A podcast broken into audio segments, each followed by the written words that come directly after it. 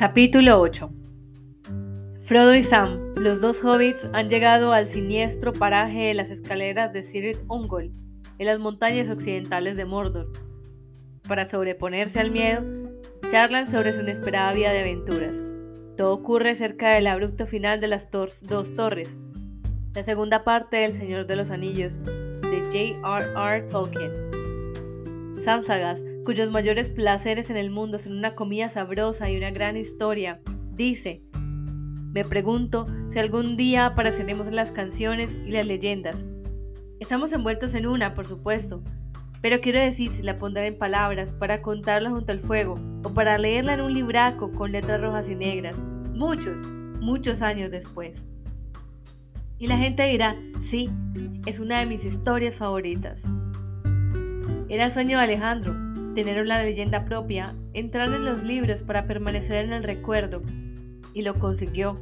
Su breve vida es un mito en Oriente y Occidente. El Corán y la Biblia se hacen eco en él.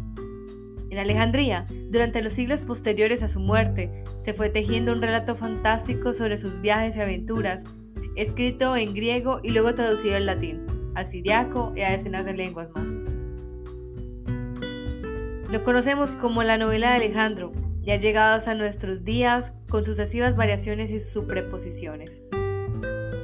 Delirante y disparatada, algunos estudiosos piensan que, al margen de ciertos textos religiosos, fue el libro más leído en el mundo moderno. En el siglo II, los romanos añadieron a su nombre el apodo Magnum, el Grande. En cambio, los seguidores de Zoroastro lo llamaban Alejandro el Maldito. Nunca le perdonaron que prendiera fuego al palacio de Persépolis, donde ardió la biblioteca del rey. Ahí se quemó, entre otros, el libro sagrado de los zoroastrianos, el Avesta, y los fieles tuvieron que reescribir la obra de memoria. Los claroscuros y contradicciones de Alejandro se reflejan ya en los historiadores del mundo antiguo, que ofrecen una galería de retratos diferentes.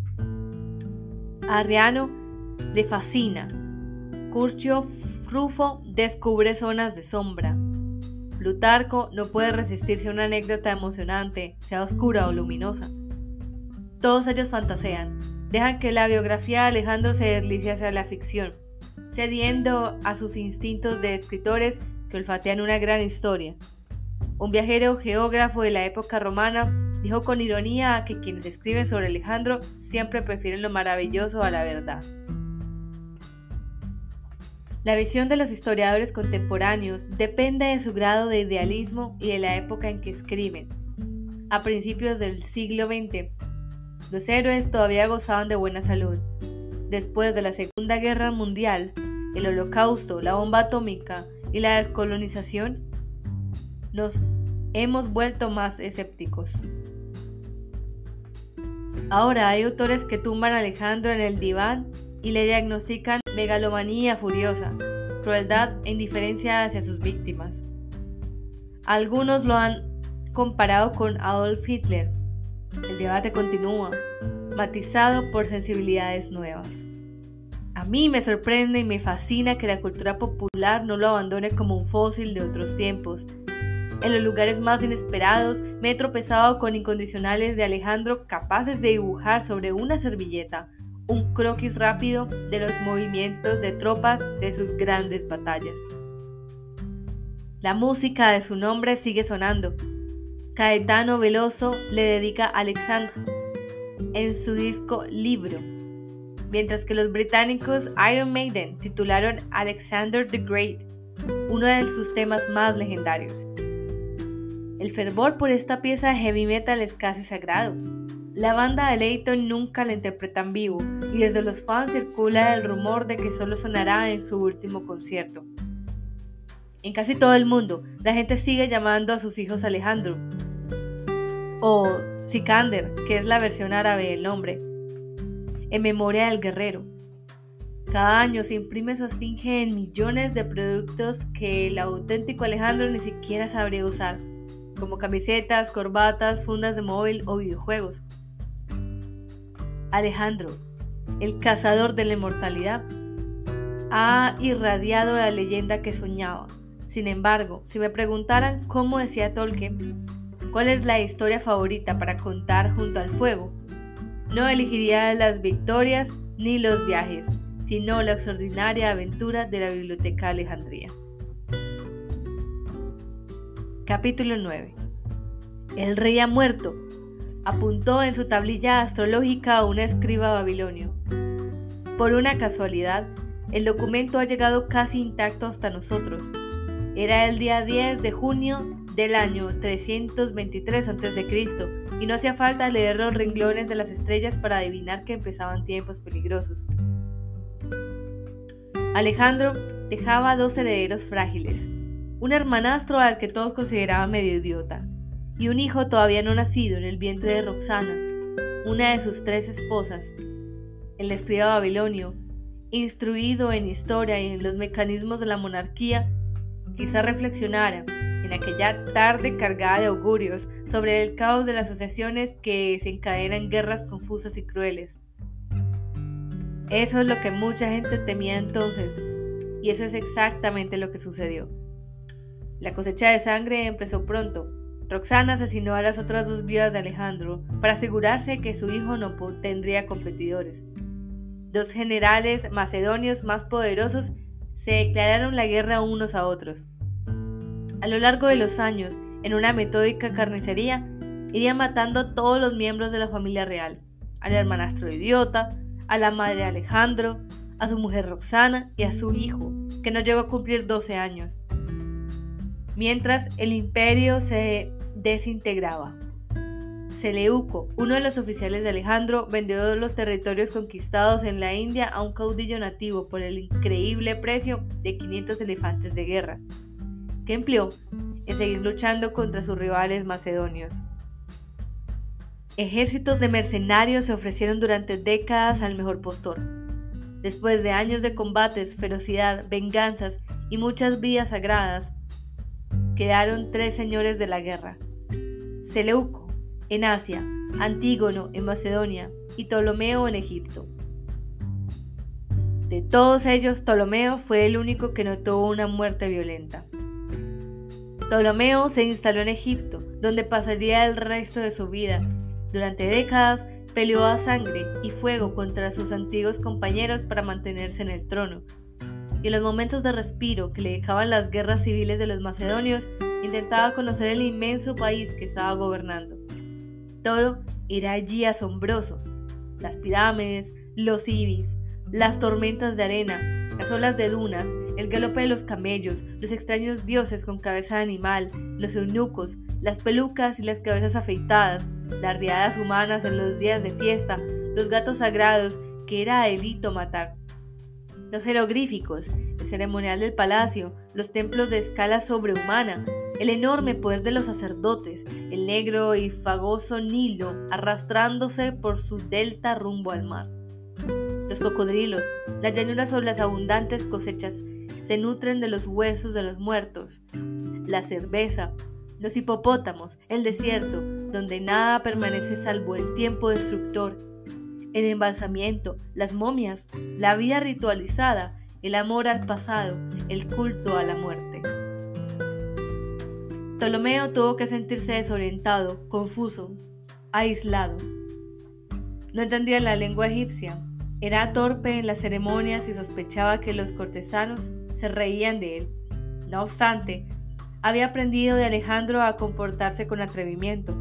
Si no consigues entender los símbolos, invéntate otros.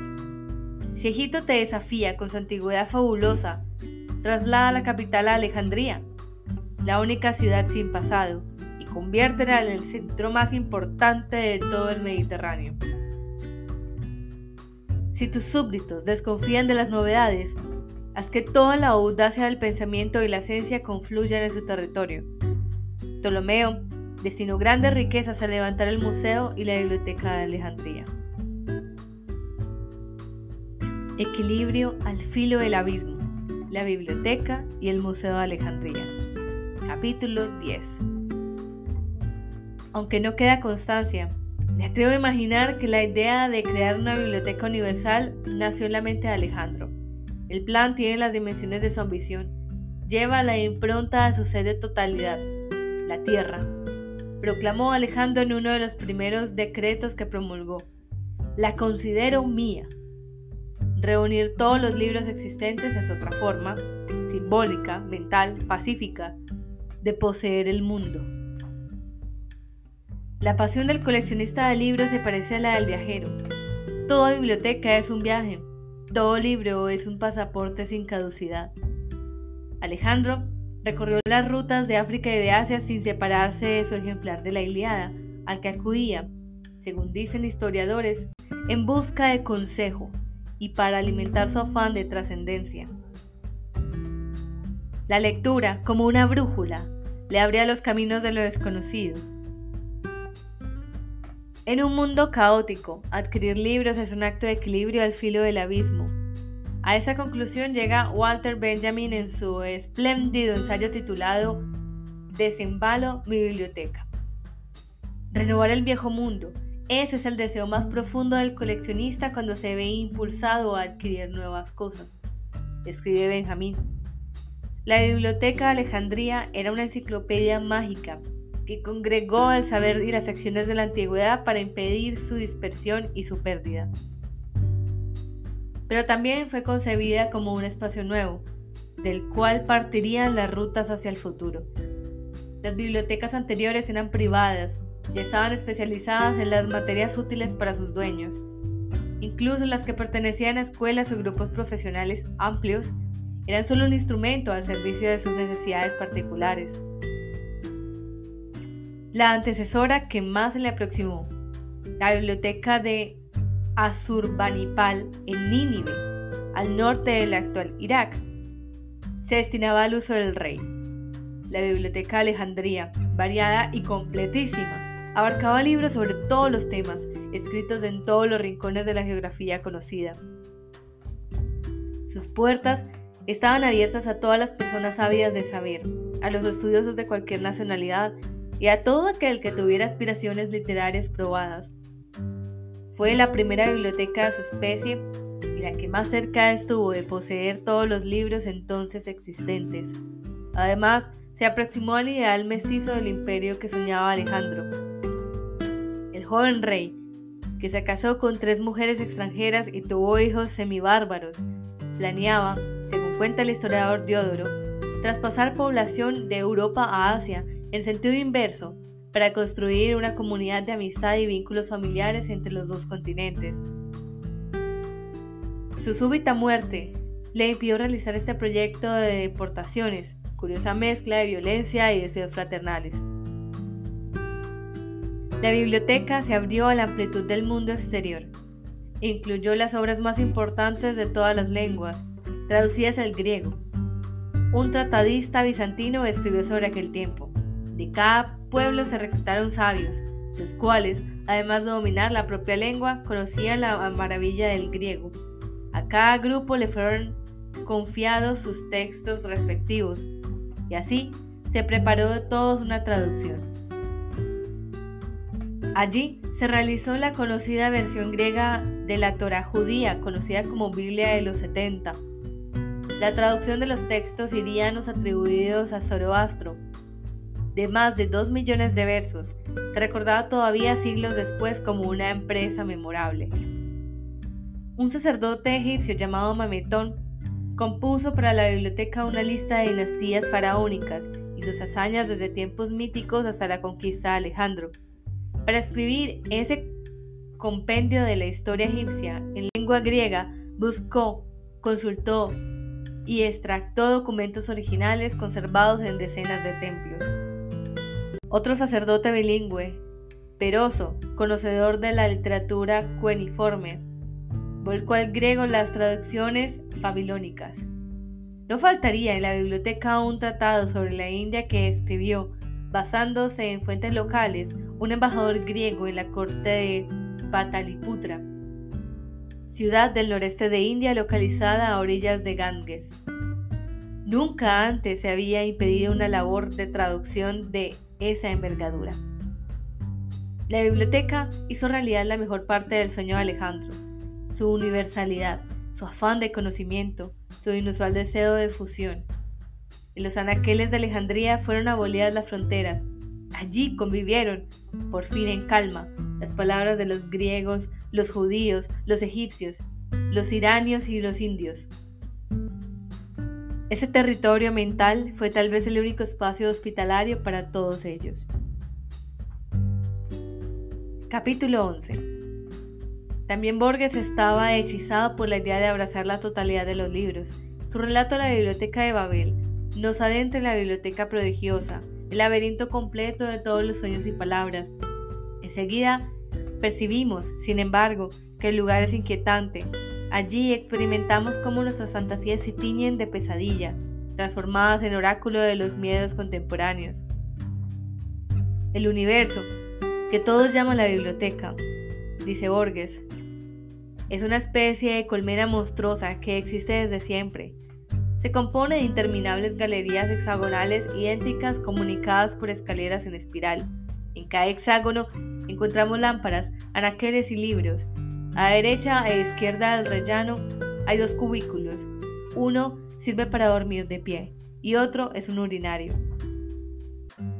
A esto se reducen todas las necesidades, luz, lectura y letrinas. En los pasillos viven extraños funcionarios que el narrador, uno de ellos, define como bibliotecarios imperfectos. Cada uno está a cargo de un determinado número de galerías del infinito circuito geométrico. Los libros de la biblioteca Contienen todas las combinaciones posibles de 23 letras y dos signos de puntuación. O sea, todo lo que se puede imaginar y expresar en todos los idiomas, recordados u olvidados. Por tanto, nos dice el narrador, en algún lugar de los anaqueles se encuentra la crónica de tu muerte y la historia minuciosamente detallada del porvenir, y las autobiografías de los arcángeles y el catálogo verdadero de la biblioteca, así como miles y miles de catálogos falsos. Los habitantes de la colmena tienen las mismas limitaciones que nosotros,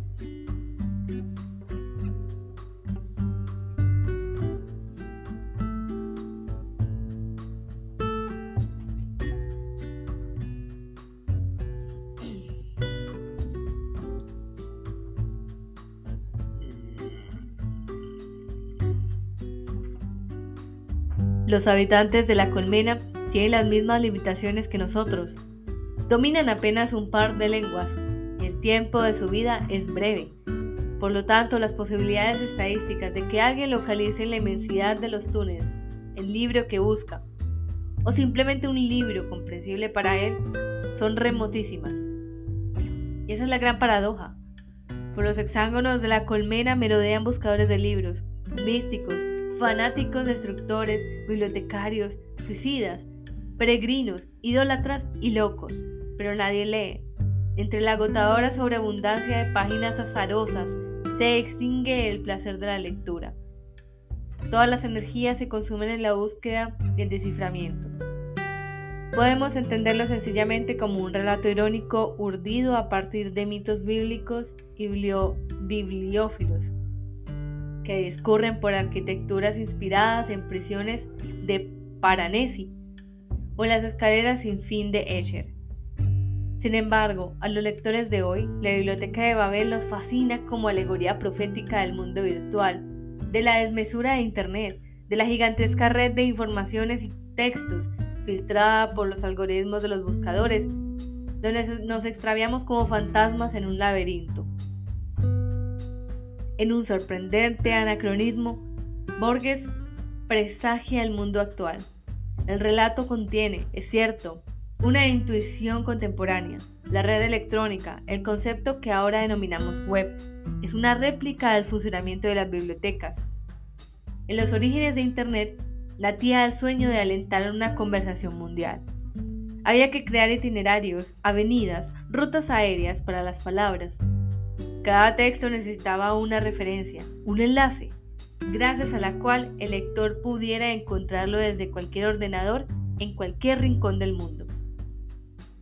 Timothy John Berners-Lee, el científico responsable de los conceptos que estructuran la web, buscó inspiración en el espacio ordenado y ágil de las bibliotecas públicas.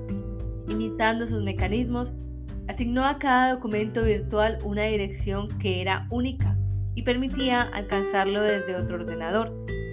Ese localizador universal llamado en lenguaje de computación URL, es el equivalente exacto de la asignatura de una biblioteca. Después, Berners-Lee ideó el protocolo de transferencia de hipertexto, más conocido como la sigla HTTP, que actúa como las fichas de solicitud que rellenamos para pedirle al bibliotecario que busque el libro deseado. Internet es una emanación multiplicada, vasta y etérea de las bibliotecas. Imagino la experiencia de entrar en la biblioteca de Alejandría en términos parecidos a lo que yo sentí cuando navegué por primera vez en Internet. La sorpresa, el vértigo de los espacios inmensos. Me parece contemplar un viajero que desembarca en el puerto de Alejandría y apresura el paso hacia el reducto de libros. Alguien parecido a mí en el apetito de lectura, invadido por las emocionantes posibilidades de la abundancia que empieza a vislumbrar desde los pórticos de la biblioteca. Cada uno en nuestra época pensaríamos lo mismo, en ningún lugar había existido tanta información reunida, tanto conocimiento posible, tantos relatos con los que es experimentar el miedo y el deleite de vivir. Capítulo 12. Volvamos atrás. La biblioteca no existe todavía. Las bravatas de Ptolomeo sobre la gran capital griega en Egipto chocaban en una realidad cochambrosa. Dos décadas después de su fundación, Alejandría era una pequeña ciudad en construcción poblada por soldados y marineros, un reducido grupo de burócratas en lucha contra el caos y esa peculiar fauna de negociaciones astutos, delincuentes, aventureros y estafadores con labia que buscan una oportunidad en una tierra virgen. Las calles rectas, trazadas por un arquitecto griego, estaban sucias y olían excrementos. Los esclavos tenían la espalda cosida a latigazos. Se respiraba un ambiente de western, de violencia, energía y depravación. El letal Kamsin, el viento del este que siglos después atormentaría a las tropas de Napoleón y Rommel, sacudía la ciudad al llegar la primavera. En la distancia, las tormentas de Kamsin parecían manchas sangrientas en el cielo lejano. Después, la oscuridad borraba la luz y la arena empezaba su invasión, levantando sofocantes y cegadores muros de polvo que entraban por las rendijas de las casas, secaban la garganta y la nariz, inyectaban los ojos, provocaban locura, desesperación y crímenes. Tras horas de tromba opresiva, se derrumbaban en el mar, acompañados por un sollozo del aire áspero. Ptolomeo decidió que se instalaría precisamente allí con toda su corte y que traería a los mejores científicos y escritores de la época hasta aquel páramo de la periferia de la nada. Empezaron las obras frenéticas.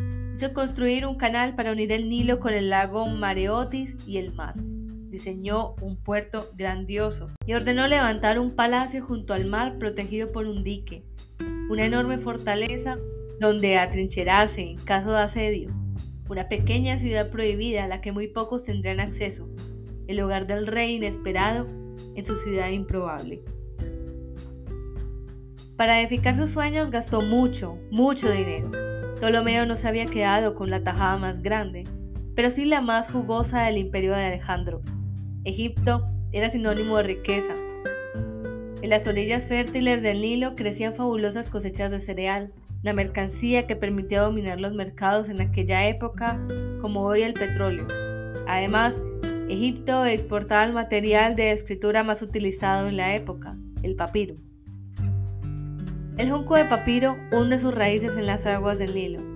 El tallo tiene el grosor de brazo del hombre y su altura se eleva entre 3 y 6 metros. Con sus fibras flexibles, las gentes humildes fabricaban cuerdas, enteras, sandalias y cestas. Los antiguos relatos lo recuerdan. El papiro, embadurnado con brea y asfalto, era el canastillo donde su madre abandonó el pequeño Moisés a orillas del Nilo. En el tercer milenio antes de Cristo, los egipcios descubrieron que con aquellos juncos podían fabricar hojas para la escritura, y en el primer milenio ya habían extendido su hallazgo a los pueblos de Próximo Oriente. Durante siglos, los hebreos, los griegos y luego los romanos escribieron su literatura en rollos de papiro. A medida que las sociedades mediterráneas se alfabetizaban y se volvían más complejas, necesitaban cada vez más papiro y los precios subían el calor de la demanda. La planta era muy escasa fuera de Egipto. Como el coltán de nuestros teléfonos inteligentes, se convirtió en un bien estratégico. Llegó a existir un poderoso mercado que distribuía el papiro en rutas comerciales a través de África, Asia y Europa. Los reyes de Egipto se apropiaron del monopolio de la manufactura y el comercio de las hojas. Los expertos de la lengua egipcia creen que la palabra papiro tiene la misma raíz que faraón. Imaginemos una mañana de trabajo en los talleres faraónicos. Un grupo de operarios del rey llega a la madrugada de las riberas del río para cegar juncos. El susurro de sus pasos despierta a los pájaros dormidos que levantan el vuelo desde el cañaveral. Los hombres trabajaban en la frescura de la mañana y a mediodía depositan en el taller grandes brazadas de juncos. Con movimientos precisos, los descortezan y cortan el tallo triangular en delgadas tiras de unos 30 a 40 centímetros de altura. Colocan sobre una tabla plana la primera capa de tiras verticales y después otra capa de fibras horizontales en ángulo recto con la primera Golpean con un mazo de madera las dos capas superpuestas de forma que la savia segregada actúe como pegamento natural. Alisan la superficie de las hojas desbaratándolas con piedra pomes o conchas. Por último, encolan las láminas de papiro una a continuación de la otra con bordes con una pasta de harina y agua para formar una larga tira que guardan enrollada. Lo habitual es unir unas 20 láminas y pulir con cuidado unas junturas hasta conseguir una superficie lisa, en la que no tropiece la caña del escriba. Los mercaderes no venden hojas sueltas, sino rollos. Quien necesita escribir una carta o un documento breve, cortará el trozo deseado. Los rollos miden entre 13 y 30 centímetros de alto y su longitud más habitual oscila entre los 3.2 y 3.6 metros pero la extensión es tan variable como la cantidad de páginas de nuestros libros. Así, por ejemplo, el rollo más largo de la colección egipcia del Museo Británico, el papiro de Irris, medía originalmente 42 metros. El rollo de papiro supuso un fantástico avance. Tras siglos de búsqueda de soportes y escritura humana sobre piedra, barro, madera o metal, el lenguaje encontró finalmente su hogar en la materia viva.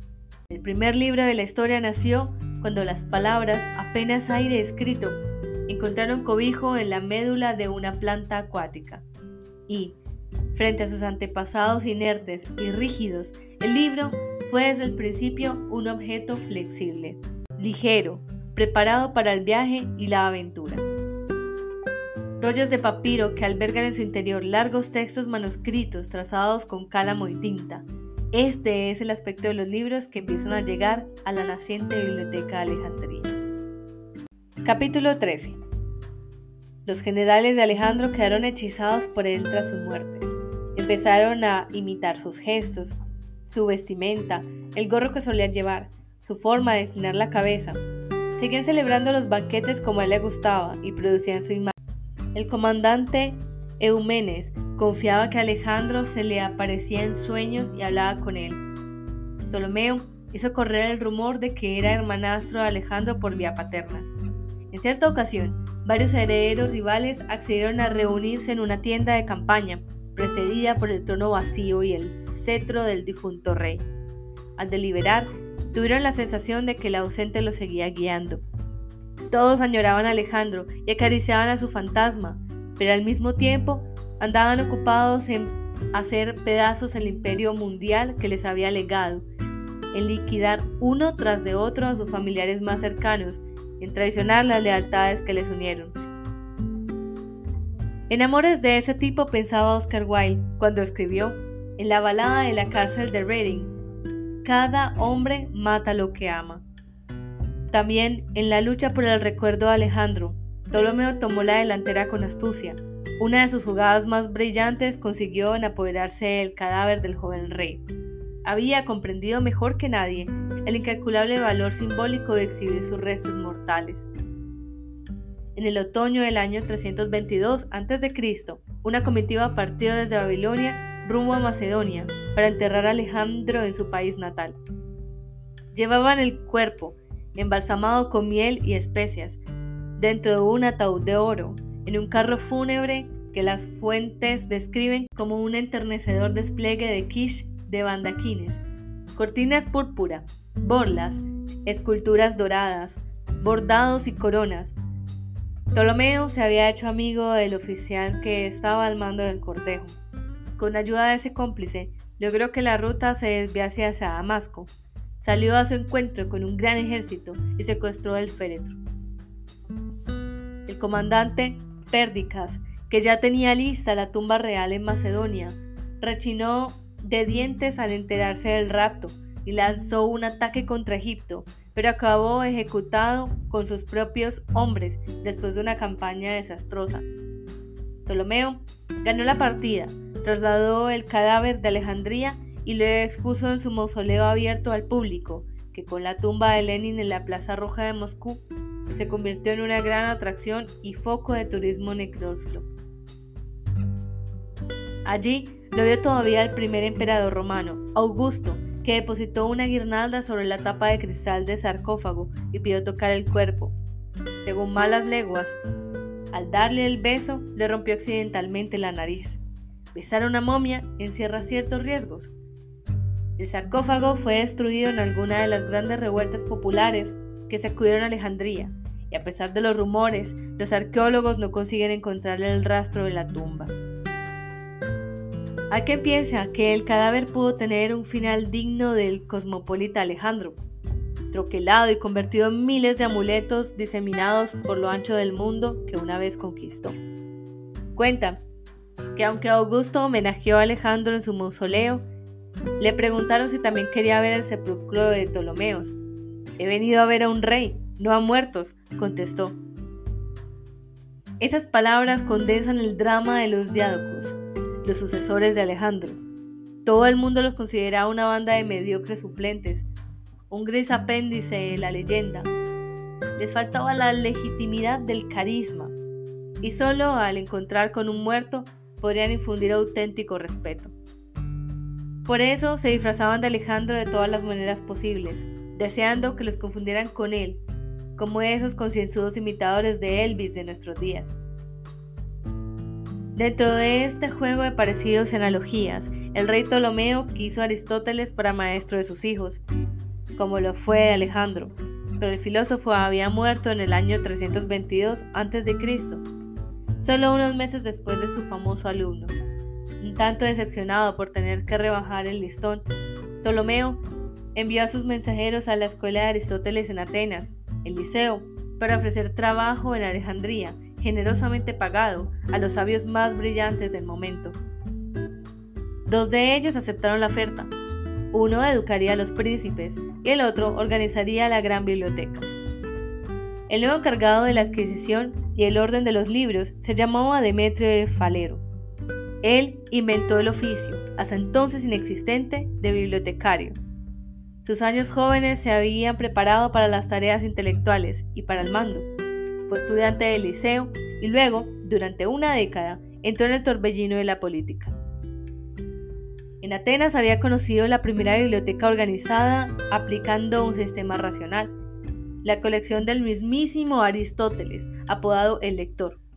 Aristóteles, en más de 200 tratados, buscó la estructura del mundo y la parceló.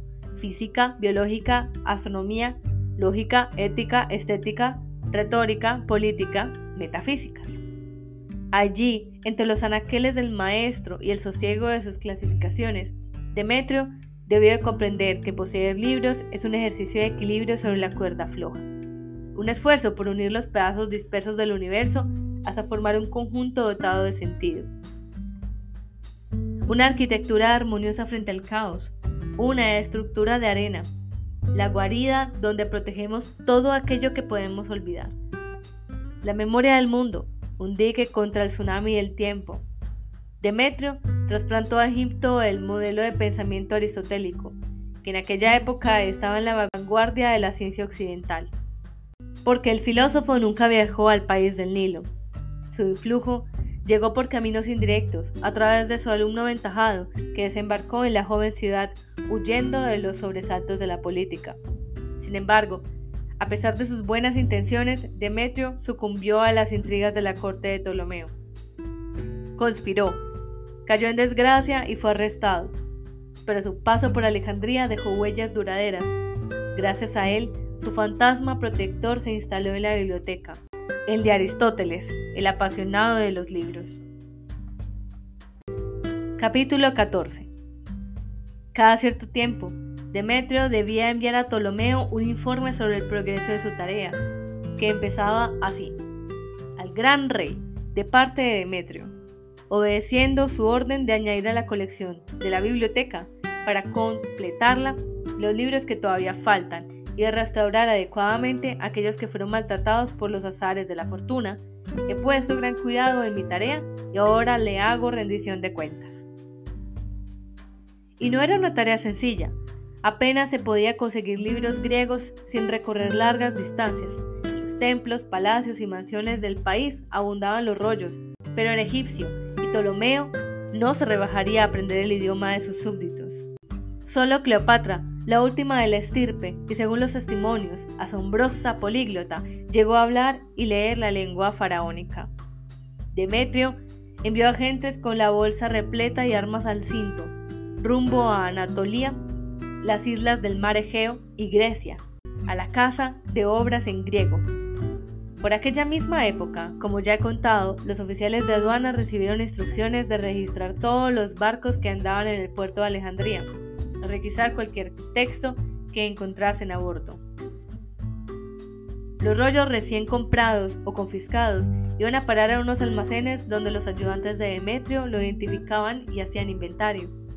Aquellos libros eran cilindros de papiros importados y lomo, y sin esas contracubiertas y fajas rojas que nos recuerdan lo aclamada, vibrante y magistral que es la obra en cuestión.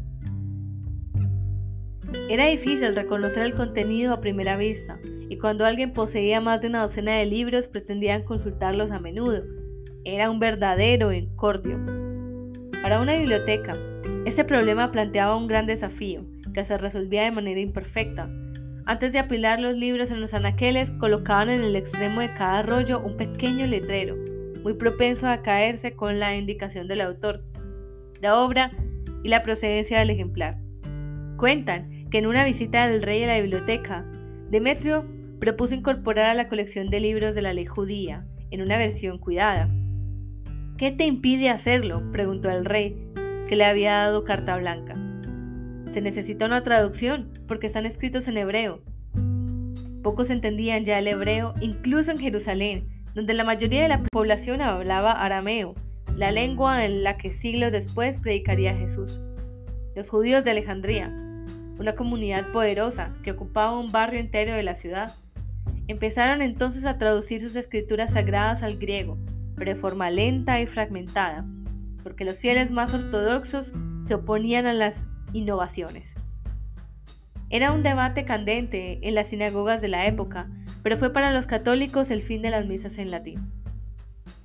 Por tanto, si el encargado de la biblioteca quería una versión completa y cuidada del Torá, tendría que encargarla, según la tradición, Demetrio pidió permiso para escribir a Eleazar, sumo sacerdote de Jerusalén. En nombre de Ptolomeo, le pidió que enviase a Alejandría eruditos expertos en la ley, capaces de traducirla. Eleazar respondió con alegría a la carta y los regalos que la acompañaban. Tras un mes de viaje a través de las arenas abrazadoras de Sinaí, llegaron a Egipto 62 sabios hebreos, seis por cada tribu la flor innata de la doctrina rabínica, y fueron alojados en una mansión de la isla Faro, junto a la playa, inmensa en una paz profunda. Demetrio los visitaba a menudo con su personal para comprobar el avance del trabajo. En ese retiro tranquilo, se dice que acabaron la traducción del Pentateuco en 72 días y después volvieron a su ciudad. En recuerdo de esa historia, la Biblia griega se conoce como la Biblia de los 70. Que cuenta esos acontecimientos, un tal Aristeas, asegura haber asistido en persona. Hoy sabemos que el documento es una falsificación, pero hay datos reales agazapados en el remaje de esta fábula. El mundo estaba cambiando Alejandría era su espejo. La lengua griega se estaba convirtiendo en la nueva lengua franca. No era claro el idioma de Eurípides y Platón, sino una versión asequible que llamaban koiné, algo parecido a ese inglés requeante del que nos entendemos en los hoteles y aeropuertos en vacaciones. Los reyes macedonios habían decidido imponer el griego en todo el imperio, como símbolo de dominio político y supremacía cultural, dejando al próximo el esfuerzo de aprenderlo si querían hacerse entender. No obstante, algo de la universalidad de Alejandro de Aristóteles había calado en su orgullosa mollera chauvinista. Sabían que necesitaban comprender a sus nuevos súbditos para poder gobernarlos. Desde esa óptica, se explican los esfuerzos económicos e intelectuales por traducir sus libros, especialmente sus textos religiosos, que son mapas de las almas. La Biblioteca de Alejandría no nació solo para ofrecer un refugio pasado y su herencia. Era también la avanzadilla de una sociedad que podríamos considerar globalizada como la nuestra.